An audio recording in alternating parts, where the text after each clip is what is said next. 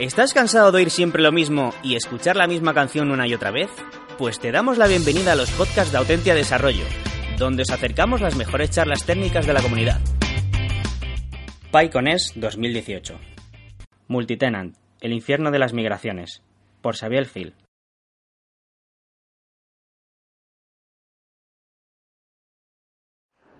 Buenas tardes a todos. Epa, el audio. Buenas tardes a todos. Eh, ¿Se me oye desde el fondo? Más o menos. Bueno, intentaré hablar más fuerte a ver si, bueno, teóricamente debería funcionar con el micro. Bueno, si, si no me veis en algún momento, me, me levantáis la mano y, ¿vale? y voy hablando más fuerte. Bueno, soy Xavier Gil, soy cofundador y director técnico de Cherpa.com. Cherpa.com es una aplicación web de facturación y gestión de impuestos para pymes y autónomos. ¿Vale? Uh, bueno, vengo a contaros un poco mi, nuestra experiencia con, con multitenancy. Yo eh, oí por primera vez hablar de multitenancy hace alrededor de unos cinco años cuando buscaba qué arquitectura era la adecuada para montar nuestro, nuestro servicio. ¿no? La, la, definición de multitenancy es una arquitectura de software en la cual una sola instancia de aplicación puede, ejecutada en un servidor, uh, sirve a varios clientes a la vez. ¿no? Uh, en nuestro caso esto significa que en una sola aplicación web tenemos muchas empresas que se conectan uh, a, nuestro servicio y cada una tiene pues, una aplicación personalizada con sus datos ¿no? y su, propia estructura. En ese momento encontré un, un, paper muy interesante que cualquiera que quiera trabajar con arquitecturas multitenant le recomiendo que, que se lea, que es de Frederick Chang, Gian, Giancarlo Paul, Gianpaolo Carraro y Roger Walters de, de Microsoft, donde explican básicamente uh, cuáles son las arquitecturas más adecuadas para, para multitenancy y cuáles son sus ventajas y, y, sus inconvenientes. Haré un paso muy breve ¿no? para que todos más o menos uh, estemos en el mismo punto. Básicamente, las arquitecturas que podemos encontrar son tres. Múltiples bases de datos, esquema compartido o uh, múltiples esquemas dentro de la misma base de datos. ¿no? ¿Qué significa, bueno, múltiples bases de datos? Pues simplemente para cada uno de los clientes que tengamos vamos a configurarle o vamos a tener una base de datos totalmente separada. ¿Cuál es probablemente el mayor inconveniente de trabajar con múltiples bases de datos? Al trabajar con múltiples bases de datos, lo que tenemos es una serie de recursos que consume cada una de las bases de datos que vamos a ir uh, ampliando a medida que vayamos añadiendo clientes. Mientras uh, la principal ventaja es el nivel de aislamiento. Los datos están totalmente separados ¿no? y no hay, posibilidad de que se mezcle información de, de un esquema a otro, de un cliente a otro. Múltiples esquemas en la misma base de datos. Bueno, no todas las bases de datos soportan esta, esta funcionalidad. ¿no? Postgres, Oracle, eh, MS, eh, Microsoft Server sí tienen esta posibilidad y básicamente lo que es eh, es tener repetidas las estructuras separadas por mm, carpetas o espacios de nombres. ¿no? Entonces, si nosotros tenemos la tabla de datos factura, la tendremos tantas veces como clientes o empresas tengamos dentro de nuestro, dentro de nuestro servicio. Uh, y por último, la siguiente opción que tendríamos de arquitectura son esquemas compartidos. Esquema compartido pues sería una sola, una sola base de datos donde todas las tablas tendrían que hacer referencia a una tabla que fuera empresa o cliente. ¿no? Entonces, cualquier consulta que hiciéramos tendría que hacer siempre uh, referencias o tener que estar filtrada por ese, por ese campo. Uh,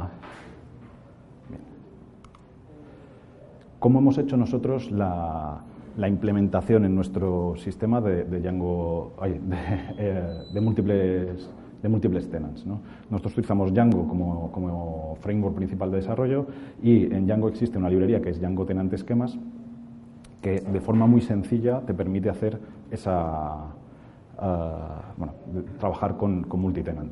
¿no? Uh, Django Tenant Esquemas utiliza el, paradigma de medio que os he comentado, es decir, trabaja con una sola base de datos y múltiples esquemas dentro de la base de datos. A nosotros en ese momento nos pareció que era la más adecuada porque tiene el compromiso adecuado entre funcionalidad, uh, nivel de aislamiento y facilidad de, implementación. Um, bueno, ¿cuál es ¿no? La, las, ventajas o las funcionalidades que, que tiene Django tienen esquemas. Básicamente lo que hace es implementar un middleware que enruta todas las peticiones al, al esquema adecuado. De manera que cuando tú haces una petición a cualquier vista dentro de Django, lo que eh, con algún tipo de parámetro, por ejemplo la URL desde la que se está llamando o algún parámetro dentro de, de la cabecera HTTP, va a enrutar las peticiones al esquema dentro de base de datos que es, que es el adecuado. ¿vale? Y por otra parte también tiene uh, que adapta el sistema de migraciones de, Django para que funcione en el entorno de, múltiples esquemas. Vale. Bueno, aquí viene un poco el porqué de, de, la charla, es qué problema nos hemos encontrado al trabajar con, con esta arquitectura. ¿De acuerdo? El principal problema es el volumen de tablas con el que acabas teniendo que trabajar. ¿De acuerdo? Nosotros, uh, ¿cómo puedo cambiar un dato, en, o sea, una estructura de, una tabla si acabo teniendo 250.000 o 5 millones de tablas ¿no? dentro de, mi, esquema? Uh, que, sea, bueno, que, tenga la velocidad adecuada para hacer las migraciones y que con la seguridad adecuada. ¿no? Y el otro reto principalmente tiene que ver con las copias de seguridad. Los tiempos de restauración de la base de datos con Postgres trabajando con múltiples esquemas uh, son extremadamente lentos. ¿no? Uh, para que os hagáis una idea, ahora mismo nosotros podemos tardar entre 5 y 6 horas en hacer un restore de, de base de datos. ¿vale? Con lo cual, Uh, si vais a plantearos trabajar con múltiples esquemas, vais a tener que hacer multitenancy, son dos problemas con los que os vais a tener que, que enfrentar desde el principio que vais a tener que uh, atacar. ¿vale? Bien. Ahondando un poquito en el, tema de las migraciones. ¿vale? Las migraciones uh, en Django Tenant Esquemas se, realizan de forma iterativa, es decir, si tú tienes 100 tenants, va a ir haciendo cada uno uno después de, otro. Mm, si una migración básica dentro de Django uh, tardaba un segundo en, realizarse, cuando tengas que hacerlo en producción en todos tus tenants, eh, que estén, en todos tus clientes que están en producción, pues tardará uno por el número de tenants. ¿no? En nuestro caso teníamos 3.500 tenants cuando preparé la charla, entonces era casi una hora para hacer una migración que el local tarda un segundo sobre tu base de datos en, en desarrollo. ¿vale? Con lo cual es algo que, que hay que tener muy en cuenta. Uh, hace cosa de un año teníamos que hacer una migración que tardaba un minuto ocho segundos, 68 segundos, que al pasarlo a producción significaban 65 horas teniendo el, pues, los sistemas parados para poder hacer toda la migración de datos. ¿no? Esto, por la naturaleza de nuestro servicio, era, era, imposible, no podíamos tener tres días sin dar servicio a los clientes, con lo cual dijimos, bueno, o cerramos o, o buscamos una solución. Bien, uh, ¿cuál era nuestro objetivo? Pues nuestro objetivo era conseguir llegar a hacer esa migración que ahora tardaba 65 horas en, en 5 horas, ¿no? Y bueno, la, un poco las estrategias que, que seguimos en ese momento. La primera fue reducir el número de clientes sobre los que íbamos a, a migrar datos. ¿no? Bueno, uh, en un servicio como el nuestro, que es un servicio premium, uh, freemium quiere decir, uh, hay mucha gente que se da de alta pero que realmente no llega a usar el servicio. Vale, pues lo primero que hicimos fue detectar aquellos usuarios que se habían dado de alta y realmente no, iban a, no, no, estaban haciendo un uso continuado de, del servicio. ¿no? Esto nos permitió reducir en 1.500 ¿no? el número de tenants y por tanto ya quitarnos unas cuantas horas. Uh, después, pues uh, intentar optimizar al máximo los merge, hay lo, lo, las, las, migraciones de, de Django. ¿no? Django uh, Migrations tiene una utilidad en la que tú puedes ir haciendo merge ¿no? de migraciones y puedes ir optimizando al máximo el proceso de, de, migrar tus datos. Y, después, mm, la tercera medida que tomamos fue utilizar JSON que, bueno, JSON-B es un tipo de dato dentro de Postgres que, que, te permite tener básicamente un JSON dentro de una tabla. ¿Qué nos permitía esto? Algunos cambios que queríamos hacer en la estructura de la tabla, llevárnoslos a, a un campo JSON a, y de esta manera no tener que hacer modificaciones en la, la, estructura de tabla. Esto también lo podíamos hacer porque ya teníamos en esas tablas un campo JSON que habíamos utilizado anteriormente y, nos permitía pues, no tener que hacer esas migraciones, ¿no? no tener que modificar las tablas, la estructura de las tablas y únicamente introducir ciertos datos, guardarlos dentro de, dentro de JSON. Después hablaré un poquito más de este tema. Ah, y por último, la que fue la, la medida que realmente nos permitió mejorar ah, las migraciones realmente, eh, que fue paralelizar las migraciones. No sé si, si, se ve bien por el fondo, pero bueno, he puesto aquí el trocito de código que realmente hace que, que todo esto cambie, ¿no? que pasemos de las 65 horas a, hacerlo en, menos de 5. ¿no? Ah, vale. Son, son tres instrucciones muy sencillas, pero que tienen, un, que tienen mucha información al final. ¿no? La, la primera uh, es una funcionalidad que tiene Python de convertir una función que, a la que tú le puedes pasar ciertos parámetros, uh, pasarle unos parámetros por defecto. ¿vale? Entonces, uh, lo que hacíamos es pasar los parámetros que son comunes a todas las migraciones y esto te genera una nueva, una nueva función con una serie de parámetros que le puedes pasar, de manera que tienes unos parámetros fijos y el resto de parámetros de esa función se los puedes seguir pasando a la, nueva función. Esto es, uh, se llama un, una función parcial. Uh, y después lo que hicimos fue uh, utilizar la librería estándar de multiprocessing de, Python. ¿vale? Ah, para, para, los que no conozcáis los multiprocesos, uh, se diferencian de los hilos en que se ejecutan en un, en, procesador diferente. ¿no? ¿no? Es un hilo dentro del proceso que estamos corriendo nosotros, sino que levanta un proceso nuevo y, se, le, envía uh, la información que se necesita para que haga las operaciones. Uh, lo digo por, entonces no, como en Python tenemos el problema de cuando queremos hacer hilos, ¿no? todo el tema de, del global uh, interceptor lock, pues uh, aquí no tendrías ese problema. Sería realmente uh, instrucciones que se corren en, paralelo. Y después simplemente el pool de, de procesos que has creado, pues le vas enviando esta función para que se vaya ejecutando, pasándole cada uno de los tenants, ¿no? cada uno de los clientes de los esquemas que quieres ir, ir migrando. Vale. Uh, con estos cambios conseguimos llegar al objetivo de, reducir a, cinco horas las, migraciones. Pero nuestro servicio sigue en marcha, que seguimos creciendo en clientes y para nosotros las migraciones siguen siendo un problema uh, pues muy importante que tenemos que estar uh, trabajando constantemente en ello. Una de las mejoras que, estamos acabando de implementar ahora es uh, usar Celery para poder uh, hacer migraciones no solo en múltiples procesadores dentro de la máquina en la que estamos, sino poder utilizar muchas máquinas para hacer, uh, para hacer esa, esas migraciones. ¿Alguno de vosotros conoce Celery? Vale. Bien. Para, para, los que no lo conozcáis, Celery es una librería de Python que permite utilizar uh, un sistema de colas para lanzar tareas y que después se ejecuten en el mismo ordenador o en, en, cualquier ordenador que esté escuchando en, en, el, en, las colas. ¿De acuerdo? Entonces, de esta forma, lo que, lo que hemos hecho nosotros es crear una nueva. Uh, bueno, hemos mejorado la, la, librería de Django Tenants Esquemas, creándole la opción de trabajar con uh, Celery para hacer las, las migraciones. ¿no? Uh, también he puesto,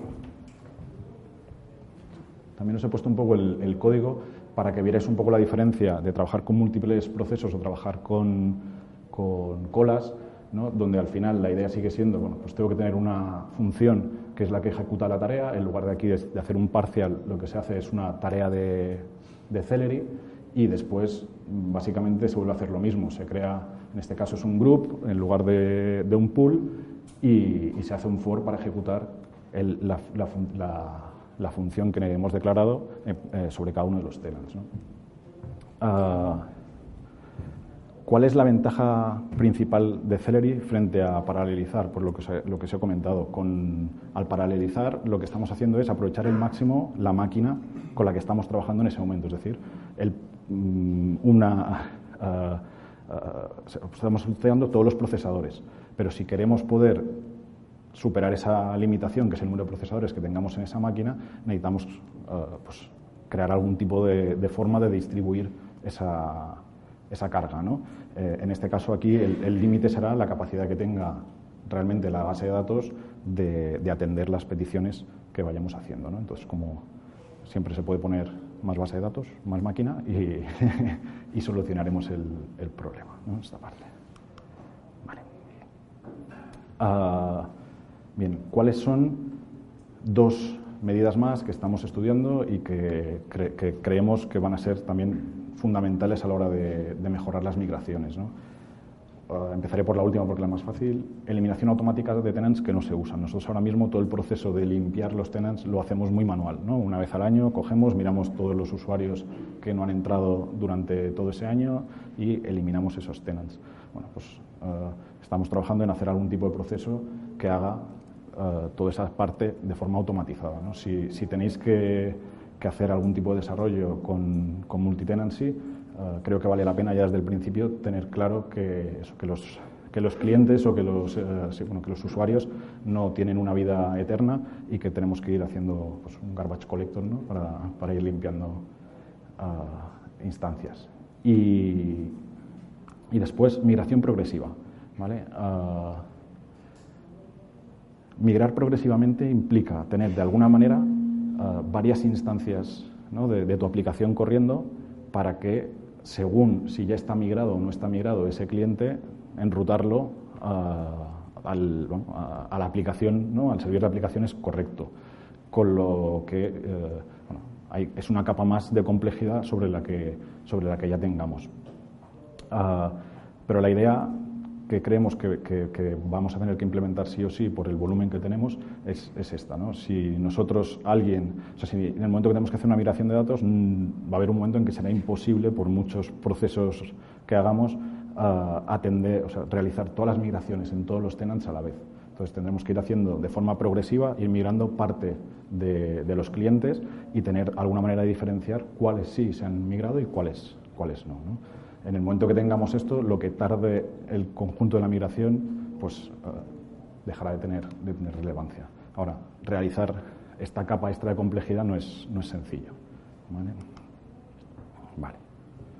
Ah, creo que he ido muy rápido. Bueno, no. Conclusiones. Bueno, a ver, si tenéis muchos clientes que tienen una estructura de datos pequeña, es decir, que tienen pocos datos, probablemente es mucho mejor optar por un esquema compartido. ¿vale?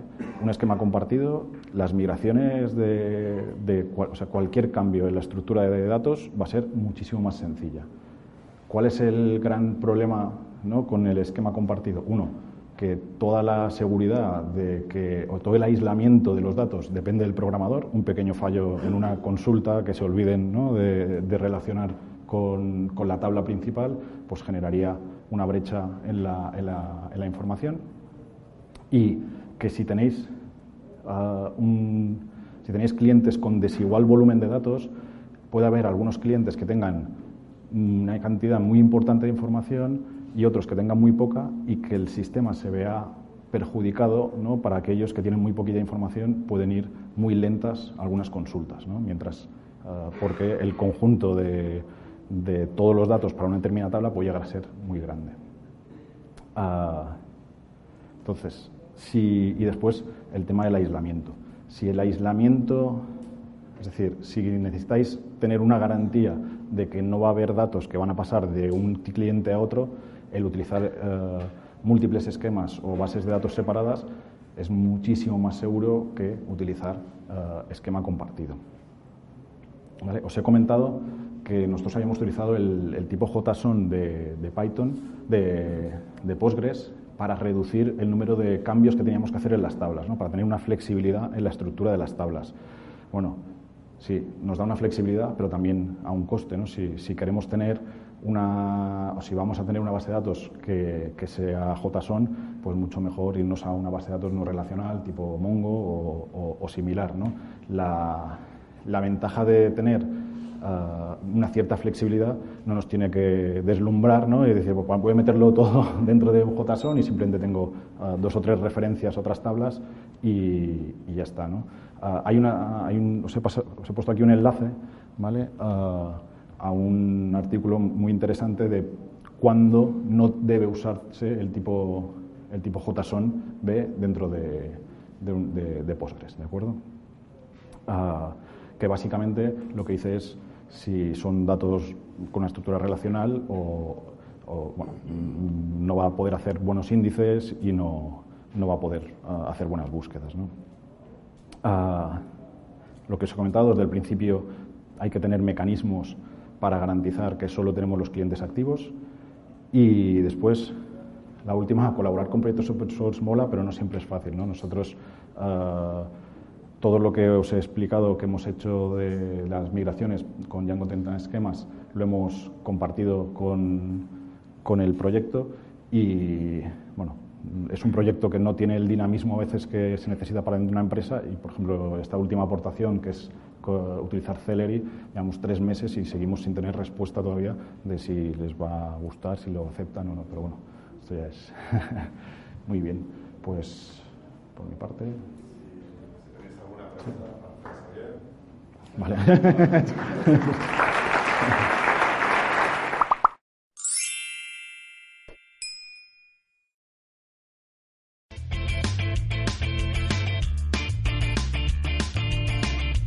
Si te ha gustado el podcast y quieres estar a la última en tecnología, suscríbete a nuestro canal de iVoox y escúchanos donde quieras. Para más información, autentia.com.